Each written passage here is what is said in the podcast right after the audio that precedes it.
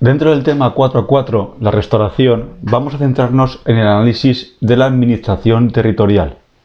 Como siempre, debemos reseñar que esta intervención no es más que un breve resumen de los aspectos más importantes de la lección y resulta necesario acudir a los manuales y fuentes reseñados en la correspondiente unidad didáctica para completar su estudio.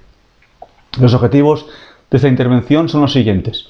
En primer lugar, conocer el articulado constitucional en materia de administración territorial en 1876. En segundo lugar, identificar las principales leyes reguladoras de la organización provincial y finalmente señalar los rasgos más importantes de cada uno de estos textos legales. El índice de nuestra intervención va a ser el siguiente. De un lado, nos detendremos en el estudio del título décimo de la Constitución Española de 1876, centrado en la organización de la Administración territorial. A continuación, veremos la normativa de desarrollo posterior de este marco fundamental con la Ley Provincial de 1876. Analizaremos sus características más importantes, así como la reforma que tuvo que sufrir apenas un año después, en 1877.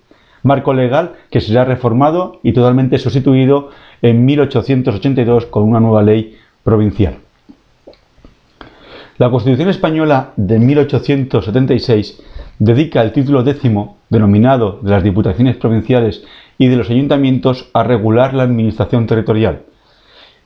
En dicha normativa se limita el texto fundamental a señalar la existencia de las diputaciones y ayuntamientos remitiéndose a la legislación de desarrollo posterior para concretar la composición y el funcionamiento de estas corporaciones. Así, por ejemplo, el artículo 82, y cito textualmente, señala, en cada provincia habrá una diputación provincial, elegida en la forma que determine la ley y compuesta del número de individuos que ésta señale.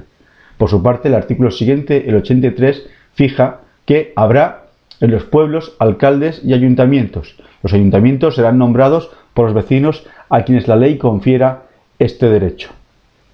Pese a la escasa atención que dedica el texto fundamental de 1876 a la Administración Territorial, sí se preocupa esta norma fundamental en establecer las directrices básicas que seguirá la legislación de desarrollo posterior en esta materia. Esos axiomas se encuentran recogidos en el artículo 84, donde se establece que la organización de atribuciones de diputaciones y ayuntamientos se regirá por sus respectivas leyes. Eso sí, estas las leyes posteriores, las leyes de desarrollo, necesariamente se han de ajustar a los siguientes principios. En primer lugar, el gobierno y dirección de los intereses peculiares, ya sea de la provincia o de los pueblos, corresponderá a sus respectivas corporaciones. Se establece la necesidad de que sean públicos los presupuestos, las cuentas y acuerdos de estas corporaciones y se faculta, en tercer lugar, al Poder Ejecutivo, al Rey y, en su caso, a las Cortes, para impedir que las diputaciones, o en su caso los ayuntamientos, se extralimiten en sus funciones en perjuicio de los intereses generales y permanentes. De igual manera, en cuarto lugar, el cuarto axioma que se establece en esta carta fundamental que ha de tenerse en cuenta a la hora de promulgar la normativa de desarrollo posterior en materia de administración territorial es que se ha de determinar, se ha de fijar en esa ley cuáles son las facultades en materia de impuestos de estas corporaciones, a fin de que esos tributos provinciales y municipales no se hallen nunca en oposición con el sistema tributario del Estado. ¿Cuáles fueron las leyes que desarrollan estos axiomas fundamentales? ¿Cuáles son las normas que van a desarrollar los preceptos fundamentales establecidos en la Constitución del 76 en materia de administración provincial? Básicamente son dos leyes. La primera, la Ley Provincial de 16 de diciembre de 1876, que será reformada apenas un año más tarde, y en segundo lugar la ley provincial de 29 de agosto de 1882. Norma, esta última, que sí que va a estar en vigor hasta bien entrado el siglo XX con la promulgación del Estatuto Provincial de Calvo Sotelo de 1923. La ley provincial de 16 de diciembre de 1876 se presentó como una mera reforma de la legislación anterior de 1870. Norma, la ley de, de 1870, que hemos tenido ocasión de estudiar a la hora de hablar de la administración territorial en la etapa de la gloriosa. Eso sí, la ley provincial de 1876, aunque se articulaba en base a la norma anterior de 1870, modificaba algunos aspectos que la experiencia había hecho aconsejable. ¿Cuáles eran esos aspectos? ¿En qué notas, en qué rasgos la ley provincial del 76 modifica la norma anterior de 20 de agosto de 1870? En primer lugar, introdujo modificaciones en la ley electoral, determinando que se eligiesen tres diputados por cada partido judicial, con un mínimo de 20 y un máximo de 30. En segundo lugar, el gobierno, a través del gobernador civil, además de mantener las funciones de suspensión de los acuerdos y sesiones que anteriormente tenía, ahora, a partir de 1876, asume la presidencia de la Diputación con facultad de voto. Recordemos que la ley anterior de 1870 había creado la figura del presidente electo y había relegado el cargo del gobernador civil a un mero puesto honorífico, privándole, eso sí, del voto, aunque mantuviese una presidencia honorífica. En tercer lugar, la ley provincial de 1876 reduce la autonomía financiera de las diputaciones, sometiendo la disposición de sus fondos a la voluntad de la autoridad gubernativa, a excepción del apartado de imprevistos. Con estos rasgos observamos cómo se va a articular un modelo provincial totalmente distinto al que se había establecido con la legislación anterior de 1870. Estamos viendo rasgos de intervención del poder central a través del gobernador, civil, tanto en las funciones como en la actividad, en el funcionamiento y en las competencias de las diputaciones. Estamos asistiendo a manifestaciones, a intentos de centralización, de control de los entes territoriales por parte de las autoridades centrales. En conclusión, con la ley provincial de 16 de diciembre de 1876 asistimos a un recorte en las atribuciones y composición de las corporaciones provinciales, introduciéndose criterios centralizadores más acordes con el espíritu doctrinario que preside la vida política de la restauración. Como bien señala el profesor Santana, se vuelve pues a un sistema de administración territorial muy parecido, fíjense en esta cuestión, al establecido durante la época moderada, al centralismo de la época de la ley de 1845 y cuya única diferencia estriba en un mayor reconocimiento de la corporación provincial como entidad económico-administrativa provincial, aunque no por ello deja de ser un órgano de gobierno para el control del resto de la administración local. Lamentablemente, este marco legal fue modificado apenas unos meses más tarde. La eficiente regulación y las notorias contradicciones entre el texto del 70 y las modificaciones introducidas en 1876 aconsejaron elaborar un nuevo cuerpo legal unificado.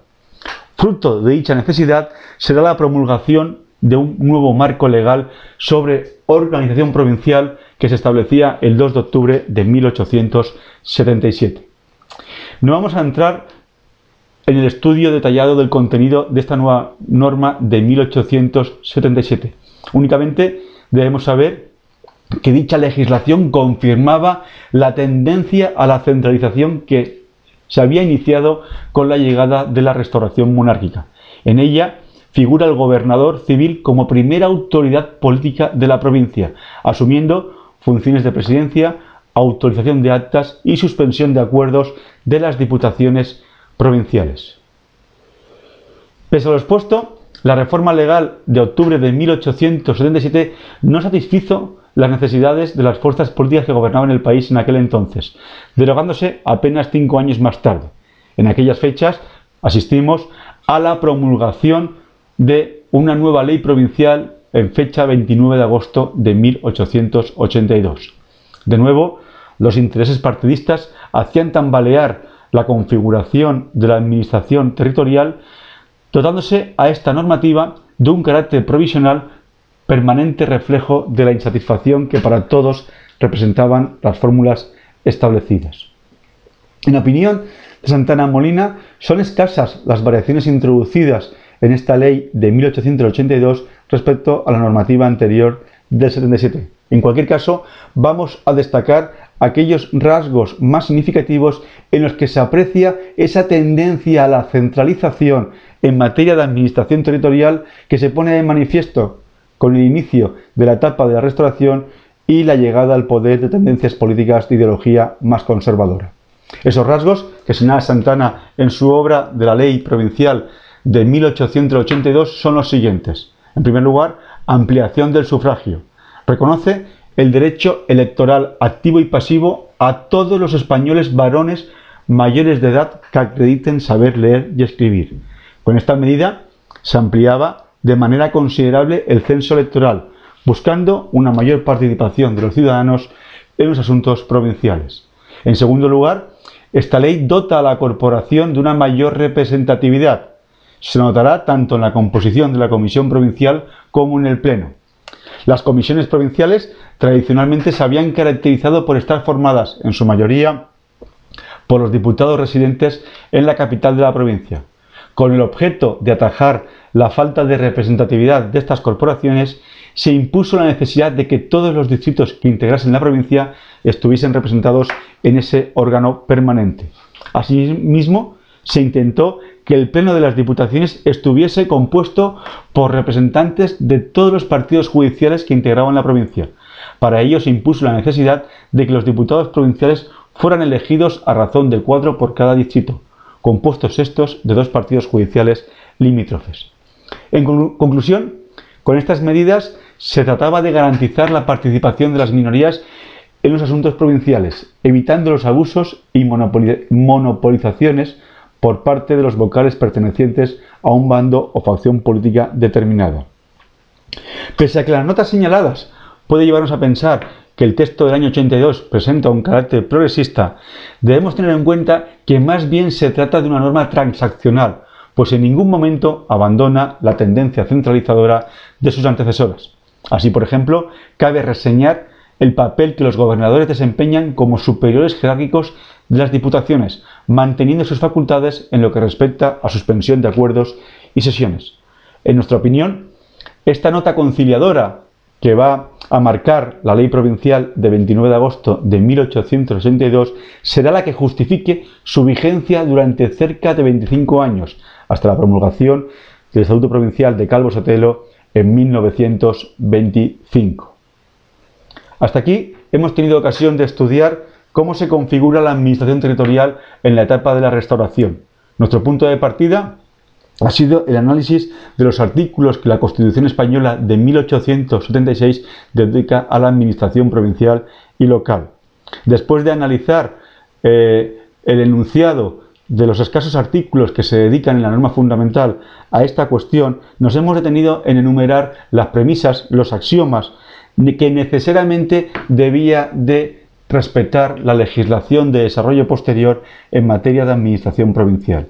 Desarrollo posterior que se acomete mediante dos leyes. En primer lugar, la ley provincial de 16 de diciembre de 1876, que venía en buena medida a modificar aspectos fundamentales de la ley anterior de agosto de 1870, modificaciones en las que hemos observado una tendencia clara a la centralización, pero que en la práctica las discordancias entre las nuevas modificaciones y el texto completo de la ley provincial del año 70 obligaron a una reforma en este marco legal, dictando en octubre de 1877 una nueva ley en materia provincial en lo que se confirma esa tendencia centralizadora propia de la etapa conservadora que es la restauración política de 1876. De igual manera, ese marco legal será reformado en agosto de 1882, una norma en la que a pesar de que encontramos ciertos rasgos de carácter progresista con una búsqueda de una mayor representatividad de los intereses provinciales y las corporaciones provinciales, sin embargo, esa norma, la norma de la ley de 29 de agosto de 1882, confirma la tendencia centralizadora. Casualmente, esta ley, promulgada con el carácter provisional, estará en vigor más de 25 años hasta la promulgación del Estatuto Provincial de Calvo Sotelo en 1925. Con esto terminamos nuestra intervención en torno a la configuración del modelo territorial en la Constitución española de 1876.